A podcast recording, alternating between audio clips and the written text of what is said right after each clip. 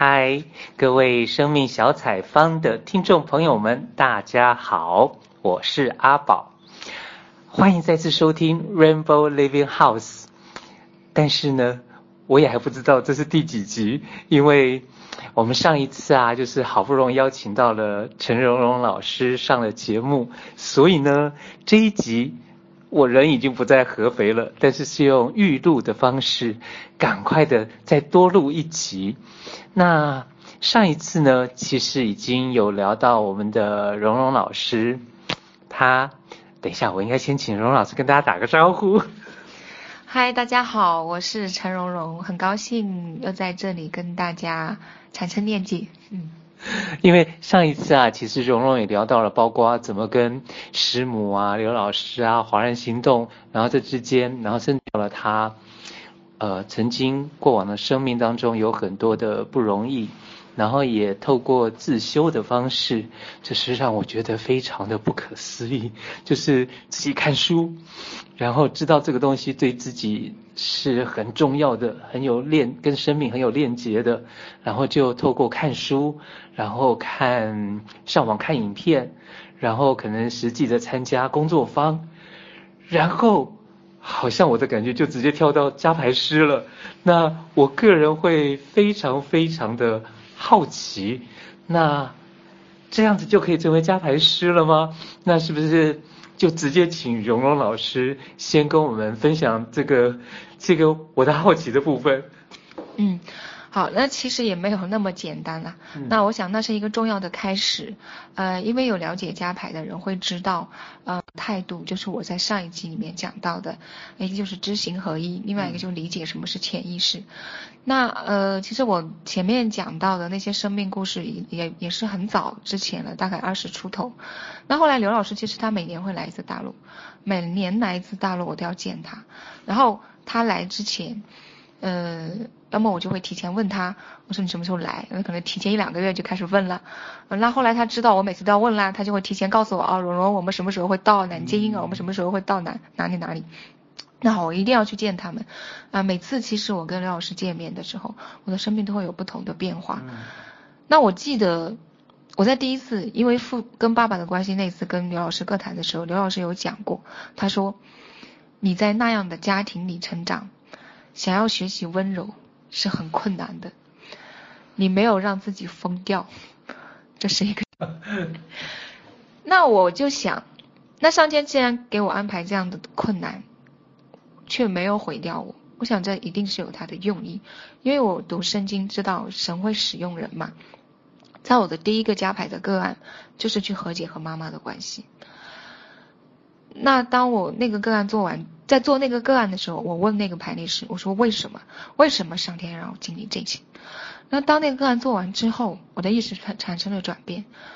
我在要离开的时候，我单独找到那个排列师，是一个南京的排列师。我告诉他，我说我知道了。我说上天让我经历这些，是为了让我去以后去更多的理解别人。那当时那个周老师跟我说，他说我听到你说这句话。我鸡皮疙瘩都起来了，我看到了，他真的起鸡皮疙瘩了。他说这个太了不起了，然后他跟离开。那后来我心里面有一个声音，上天让我经历这些，不是白白经历的。随着我生命能量的成长，随着我生命的和解，我越来越发现，上天让我经历这些，就是为了让我去经历更多，体验更多人的生命，更多人的苦难。那就像最近我在陪伴一位南京的朋友的，呃，生生命的时候，他谈到他对他妈妈生命的不理解的时候，我我甚至因此跟他一起去看了他妈妈，我就发现我很容易理解那个老人家，我知道那种感受，所以我每当这样的时候，我就很确定我为什么会成为家排师，因为这是上天给我的使命。我我因此而培养出来的敏感度，啊，培养出来对苦难的理解。我因为自己从苦难当中好好的走出来了，所以我就是一个见证呐。我的存在就是告诉更多人，不管你现在在经历什么，你都可以反转它。那呃，刘刘老师的陪伴和指引是一个很重要的，因为他就像一面镜子，一直摆在我的面前。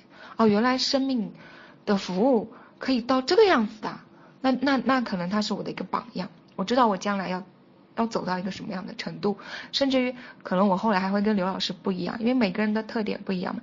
但是刘老师他替我提供了一个可能性。那，嗯，随着我生命的成长。我的力力量越来越强，我渴望去陪伴别人的那个渴望也很强。那当时我在南京的时候，其实我就已经开始去做，就是类似于陪伴的工作了。比如说我身边有朋友，他想要聊一聊的，我就会倾听他。那当时我一开始有做了两年的那个小学生培训班，那我就会遇到很多生命啊，遇到很多家长，他会因为孩子问题很困惑啊。那我常常看到这个孩子，我知道他背后的原因其实是家庭，那我就会主动的去问一问这些家长，要不要聊一聊？啊，其实那个时候我就已经在做生命工作的陪伴了，啊，然后我其实那段时间又会不停的，因为我也比较好学，我会去关注艾瑞克森的催眠，啊，去关注精神分析，啊，去关注个谈技巧，我看了很多很多的书，关于心理学所有的东西。我我都会去看，我都感兴趣。那我就最后发现，呃，包括那个萨提亚的那个那个叫雕塑排列吧，还是叫什么？啊、呃，包括心理学，我都有大概的去了解。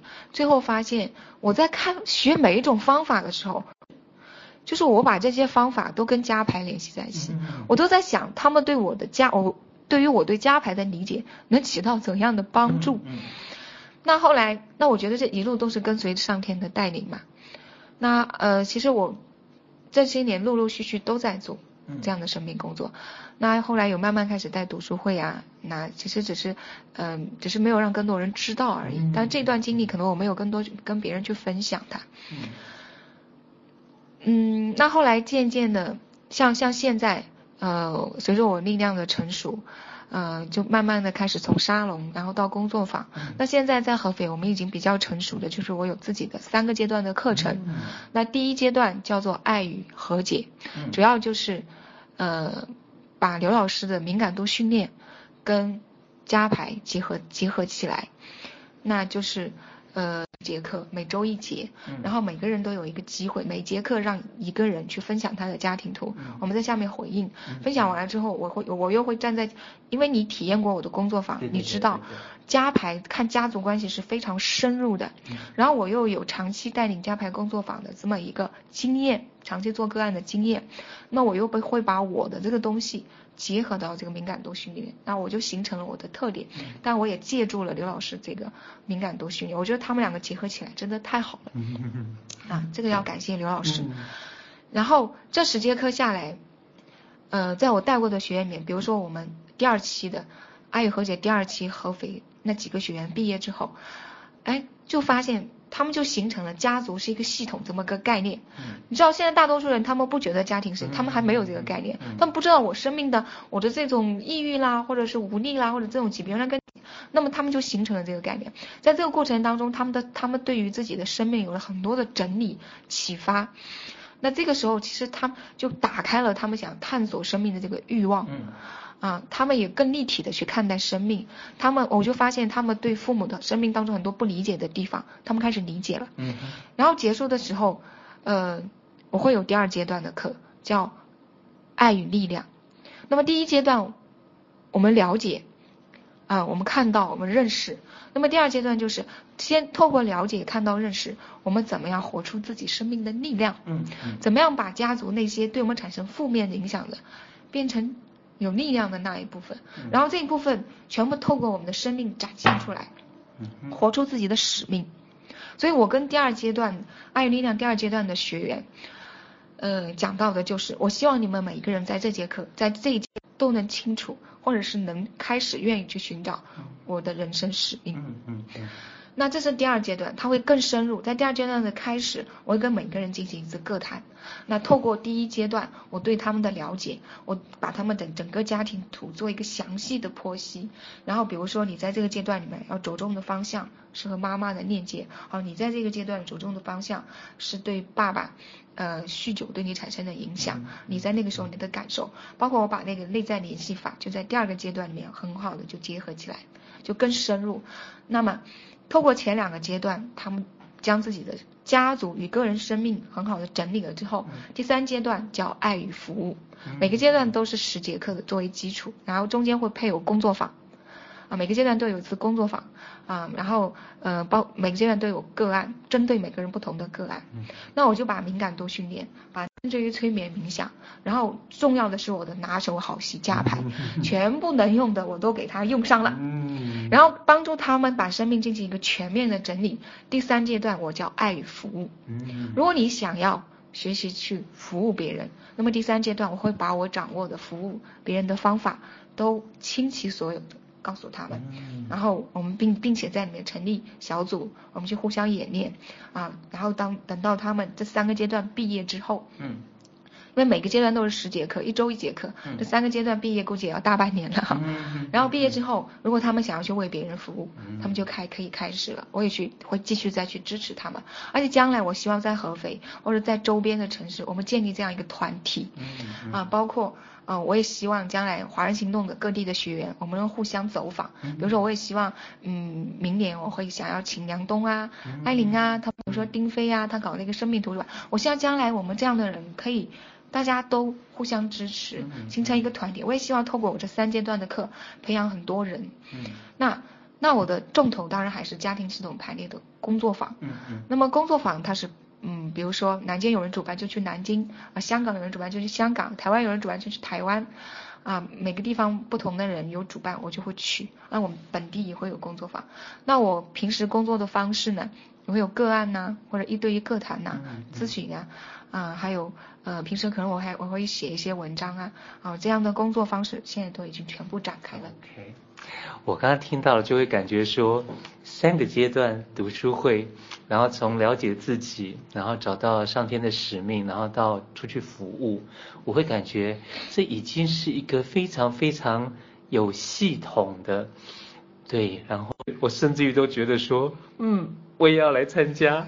如果说都不间断的话，十堂课等于两个半月，那三阶段的话结束等于是七个半月，对。那当然，如果认识我的人会知道，我可能不是开玩笑的。好，后面或许会安排。但是我真的就从刚刚的，就是蓉蓉老师的分享当中，也提到了，好像刘老师说，你在这么不容易的生命的情况之下还存活下来了，然后简直是一个奇迹，没有被毁灭了。那我自己也回想到，就是在我们。应该是四月、五月那时候，四月底，四月底那个时候，等于是说，一直印象很深刻的就是蓉蓉老师在最后、最后的时候送我们大送我们大家的一句话是：“我们都有奇迹。”对，那个对我来说是很很感动、很触动的。那当然，我也会想要。多了解一下加牌这个部分呐、甚至于说就如果就我自己华四的体验当中，或许心理剧有点像是，譬如说我当时一个很悲痛的场景，可能是童年时候或是什么时候的一个现场的重塑，然后去去可能在。对当时会有一些更深的一些理解啊等等的，但是就家牌来说的话，我自己非常印象深刻的就是，我原先在我参加华人行动之前，然后也是跟原生家庭就是完完全全的完全切断，就是我在一五年大概十一月开始，我就完全搬离开我家。因为我也常常讲说，我跟每一个家人都是疏离的，我没有跟谁，因为有些人跟爸爸链接很深，可能跟妈妈链接不深，或或是或是跟妈妈连接不深，可能对爷爷连接很深。我是觉得，我就像是一个飘在外面的人的感觉。我常常我常常用一个名词是编制外。对，那当然在三月份的培训当中，我也开始会感觉，诶，好像家族。原生家庭，然后祖辈啊等等这些对自己的影响是有的，但是还没有那么深的体会。但是在蓉蓉老师，他就是我们有十七位伙伴，也不是每个人都能排到，所以在在说大家谁要提个案的时候，就是我们大家都抢啊，那还好我有抢到。对，那我也很印象深刻的就是，好像安排我的那个角色，他会追着。代表我妈妈那个角色的时候，我还记得我那时候就在当场大喊说：“不可能，不可能！我是那种要离我妈妈越多有多远就就躲多远的那种人，我怎么会那样子跟着我妈妈？”嗯，对对对，所以这个部分的话，那是不是可以请蓉蓉老师也就刚刚好我自己个人的这个这个这个经验过的这个部分，然后可以多一些呃，让我们更了解加牌到底是。为什么会这样啊？等等的。嗯，好。嗯、呃，其实我们人是受潜意识支配的。嗯。就那个冰山理论哦。嗯嗯。大家都会知道，就是其实我们露在上面有觉知、有觉察的那一部分意识，其实冰山的一角。嗯嗯。我们内心真正的很多感受，它都潜藏在潜意识的深处，那个才是真正对我们。那。嗯，只是潜意识是你看不见摸不着，那甚至于长因为长期不去觉察自己内在感受的人，可能都不知道它的存在了。那比如说你提到表面上你感觉你不想要靠近你的妈妈，我想离我妈妈远远的。那其实你的潜意识里面，人的本能都是要链接父母的。你表面上。不想要靠近妈妈，其实是在表达你的不满，而你潜意识深处的那份渴望是没有办法被抹灭的。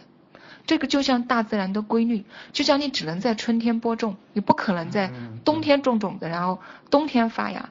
所以人和父母的链接是大自然的规律和法则，它就是潜意识那一部分。所以很多人其实潜意识是是什么？潜意识往。所以他有个集体潜意识嘛，所以海灵格在家族的系统里面发现了法则嘛。那还有孩子，他表面上制造出一些问题，在亲子关系里制造一些问题，他往往是一种盲目的爱，去提醒父母要看到家族中潜藏的问题。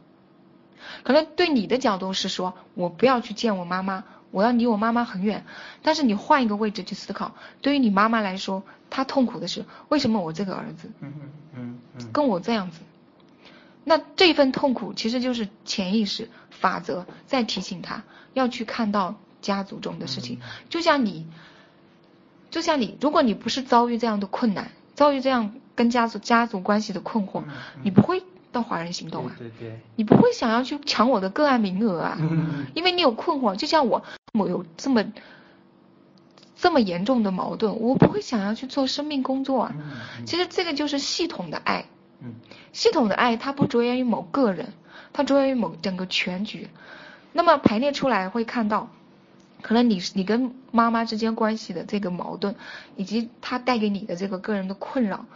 他可能都不来自于你的生命经验了，来自于你的家族里可能是上一代或者上两代某个事件没有被和解，然后系统在用这样潜意识用这样一种方式向你传达信息，其实它就是在告诉你要看到啊，阿宝要来看呐，快来看呐。如果因为他不用这种方式提醒你，不会去看，嗯，啊，这样子解释可能大家很多人就会明白。所以为什么常常表面上你以为是那个样子，而潜意识里面不是那个样子？嗯。OK，好。如果回到回到我前一阵子跟着刘老师的读书，会听到的就是说，我们的意意识是要往这个方向走，但是我们的潜意识呢，其实就是往另外一个完全是反方向的那个地方去走。对，那当然，如果说讲到回想起来的话，我会觉得说，华人行动的时候经过了那个工作坊啊，我其实心里也会有那种感觉，就是嗯。以后我也想要成为家排师。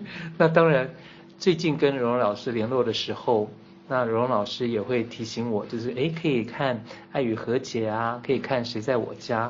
那我自己本身还有一个经经经历，就是说，我其实大概跟着刘老师的读书会结束，大概也十一月底了。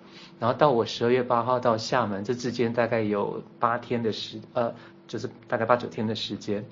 我其实一直抗拒回我去跟我妈妈重新的连接。那当然，好像觉得自己做好准备了之后啊，终于在有一天的礼拜一就回了我家里去。那当然也是我我形容是三句话破功，就是，好，我老妈就问我说，哎，你这么长的时间在大陆啊，你是要在大陆买房子吗？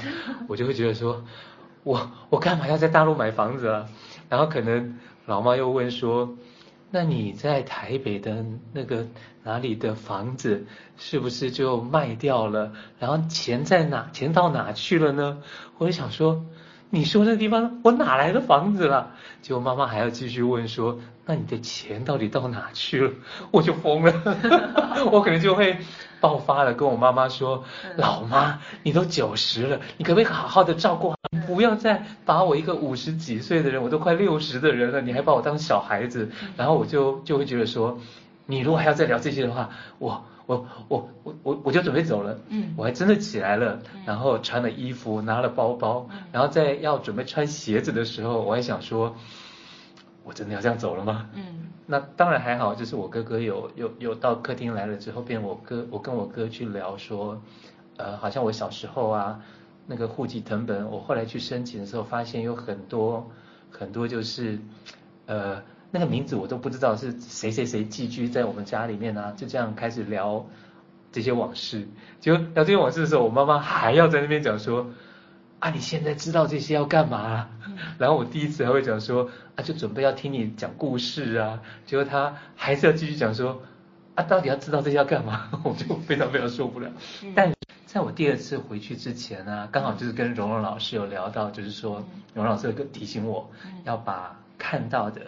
学到的这些，嗯，然后要用出来，嗯，那我当然那时候我也很没感觉的，会问蓉蓉老师说，这什么意思啊？嗯，那当然我问了两三遍之后，蓉蓉老师也是很温柔的告诉我说，其实譬如说爱的序位，嗯，你听到了，你知道了，父母是大的，嗯，我们是小的，嗯，就要用在自己身上，嗯，然后我记得我那时候又回了蓉蓉老师说，哦。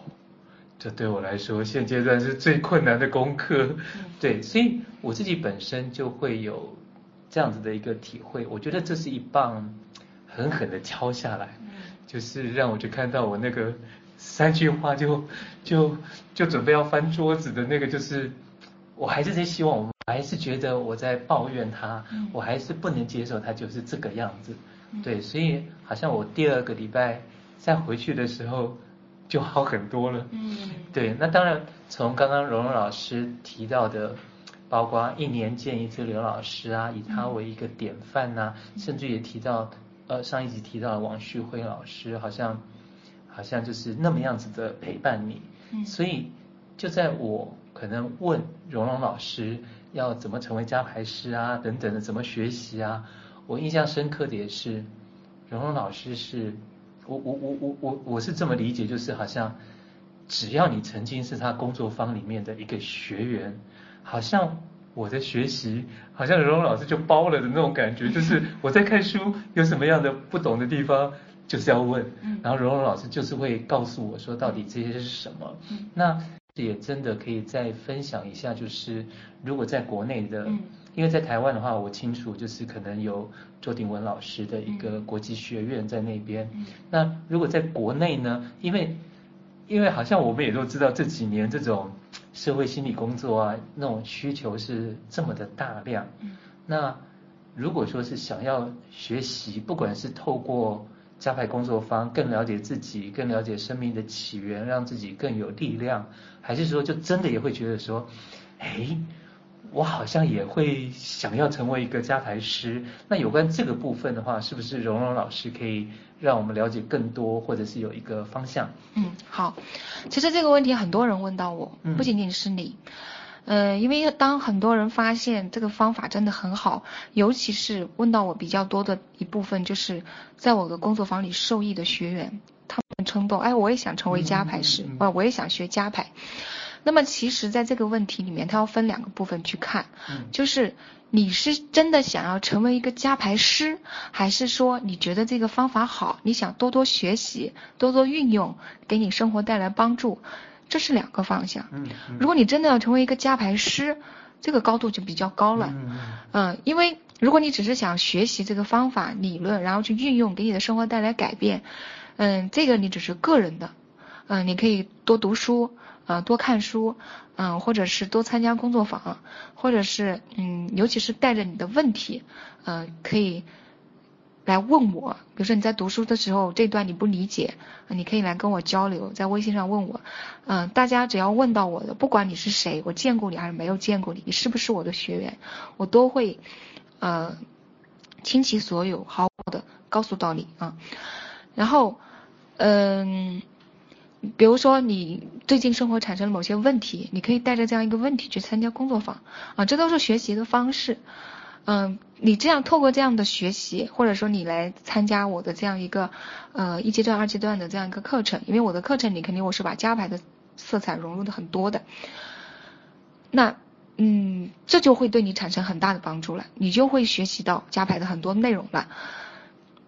那关键是，嗯，家排最最关键的就是你要用这种方法在生命当中体验。比如说法则，什么是整体法则？嗯，啊，你的你的家族在你的内心是不是完整的？还是说有被排除在外的人？这都是你要去做的功课。你首先要去完成自己的功课，你去成长。那如果能够做到这样，你就已经很 OK 了。但是如果说你要成为加排一个人的事了，我觉得加牌师是有社会责任的。嗯，因为加牌这种方法，它真的是在潜意识里面动刀子。就像，嗯、呃，海灵格的夫人苏菲女士她说。呃，加牌就像是在灵魂里面做手术，那你这个就是要有职业操守的，有修为的，有有有技能，有过硬的技能的，呃，否则就像很多人给我的反馈，就像说，啊、呃，感觉这个加牌师把你剖开了，没给你收起来，那个很难受的，而且你在潜意识里面那些引导词，你要很注重，呃，怎么开，怎么收，呃，我的语言到哪个地步会对他的潜意识起到什么推动。这个里面你就要系统的去学习，嗯，然后，嗯，我就打个比方，你比如说这个人他肠胃里面需要动手术，你把他推到手术台，给他划开，好，划完了你看看哦，是你的胃，好，看完了走吧，然后你不给他缝起来，这个是很严重的。那所以说，如果你想要成为加排师，那我在这里可能我就要给一点要求性的东西，我平常是很少去要求别人的。那首先你的生命的修为。有没有达到那种宽容度？能不能你眼中所有的生命，不管他经历什么，他是一个慈善人士，还是一个国家总理，还是呃一个很普普通通的家庭主妇，甚至于他是一个罪犯，嗯嗯，在加排师的眼里是没有分别的。而且你要有一个功力，就是不管案主来到你的面前带给你的问题是怎样的糟糕，甚至于从社会道德层面。都是不能容忍的，在你的眼里，你要有能力从这个现象的背后把爱找回来，不能对对方的生命有评，需要去不断的拓宽我们内心的深度，要去训练我们的觉察度啊，在排列个案的时候，每一个代表他的可能微微的一个动作，你能不能从里面捕捉到信息，这都是我们要经过训练的。那如果你要成为加排师，现在台湾有周鼎文的，啊。专门的加排导师课，那么周鼎文先生现在在北京也开了加排导师课，那么包括上海有伊拉克伊拉赫导师班，他是跟海灵文两个支派，但是其实同根同源，只是方法不一样，啊，也也是受到认可的。然后包括呃沈阳有个叫赵阿珍老师，他也开有家庭家排导师班。那么我们那个时候学习，国内还没有这样的导师班供你去学。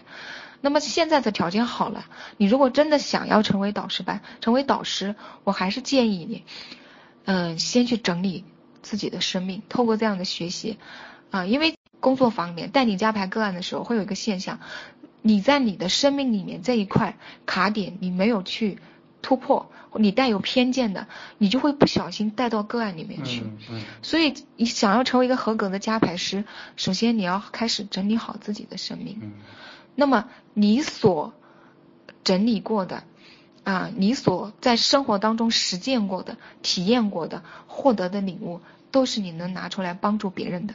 那么还有一个呢，那很多人是觉得，那是不是我非要经过这么严格的学习，我才能从事家排工作呢？也不一定。就比如说像阿宝，你可能知道了它的好处。那可能你一下子不能像我一样去开工作坊，一下子不能像我这样去做个案。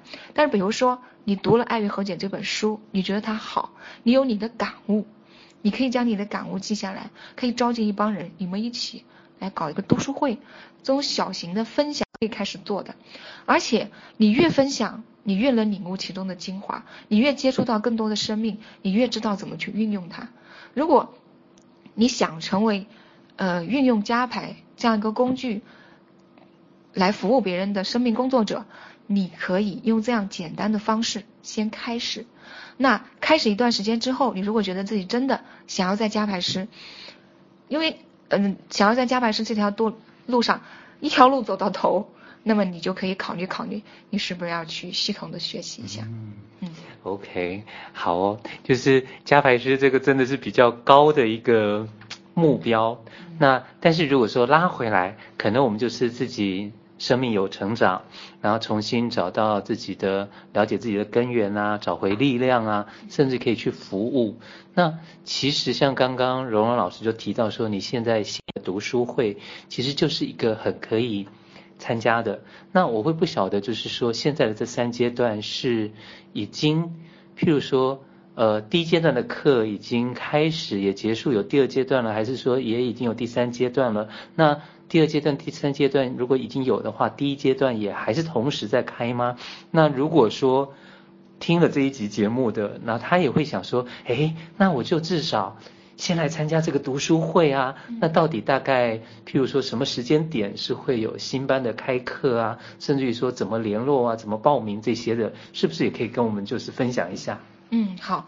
啊，首先啊，我要更正一下，它不是读书会，嗯，因为它是一个系统的课程的，是。啊，被我设计成一个系统，它里面不是某一本书，可能是我综合了很多东西在里面，讲义都是我自己写的。嗯，然后里面的流程和东西，那呃，它的名称叫做陈蓉蓉个人生命成长课堂。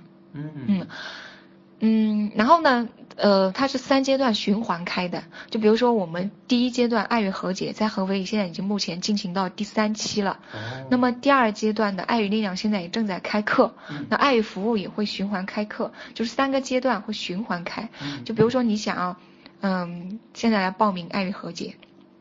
那我建议之前没有，呃，生命成长学习基础的，可以先来上爱与和解。那比如说像你们这样，你已经训练过的，你可能可以从爱与力量或者是爱与服务开始。啊，如果你想要从头开始学，我也不排除哈。那，嗯，它是循环开，你想要你想要报名，那你就可以呃直接联络我或者联络赵霞。嗯。啊，赵霞是我们整个这个活动的协调者。我就负责上课，啊，协调的工作都是组织招募的工作都是他在做，那你就可以联络我们啊，比如说联络阿宝或者联络我的微信都可以。那你告诉我你什么时间段想来参加，那我们下一阶段循环开课，我们做一个备注，或者说我会准确告诉你我下一阶段开课什么时候，因为这一阶段基本上已经进行到一半了。OK，嗯，那嗯，最近呢？呃，透过前面一一两年的生命工作的积累啊，呃，我觉得我在生命当中很多贵人，比如说刘老师，比如说王旭辉。那么我之前在杭州也有过将近一年多的生命工作的经验，开工作坊。那个时候呢，我就遇到了一个朋友叫肖玉田，那他也协助我组织了很多活动，所以我也很感激他。那么在今年一月份的时候，有个很神奇的事情发生，就是我心里面有一个念，我说我要回家乡。嗯嗯。我觉得那是我生命。那这个时候我就觉得我需要一个组织者。哎，这个时候突然那个时候就元月一号哈，是元月一号吧？这个王兆霞神神出鬼差的在微信上联系我，发了一溜的语音给我，哎，说他要想对我的课程感兴趣。然后我就跟他，我就直接把我的想法表达给他。我说那我现在也需要一个组织方，我们可以试一试啊，我们一拍即合啊。然后元月份就搞了在合肥的第一场沙龙。这一年，我们两个就像两个老黄牛一样，在合肥苦苦耕耘，嗯，让很多人从不知道你是谁，到了解你是谁，到认可你，到很多人慕名而来，可能从外地慕名而来。那一直到这个月，我们终于成立了自己的组织，叫合肥红爱心理咨询中心。那呃，我就负责课程，那同样协调的其他的工作都是赵霞在，啊、呃，王赵霞在组织协调。那么我们这样既在生活在工作当中也形成了很好的默契。我们嗯。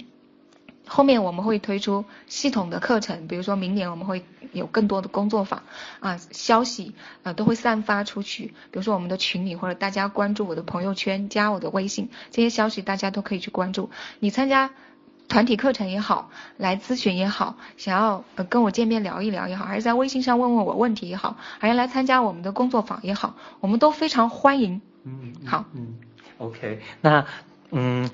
我还是会就是照我的老路子的那种方式啊，我会觉得说，那既然现在有第一阶段、第二阶段，然后在带这些课的过程当中啊，蓉蓉老师有没有一些印象深刻的事情，或是说你又有更深的一些体会的一些这些是可以跟我们分享的呢？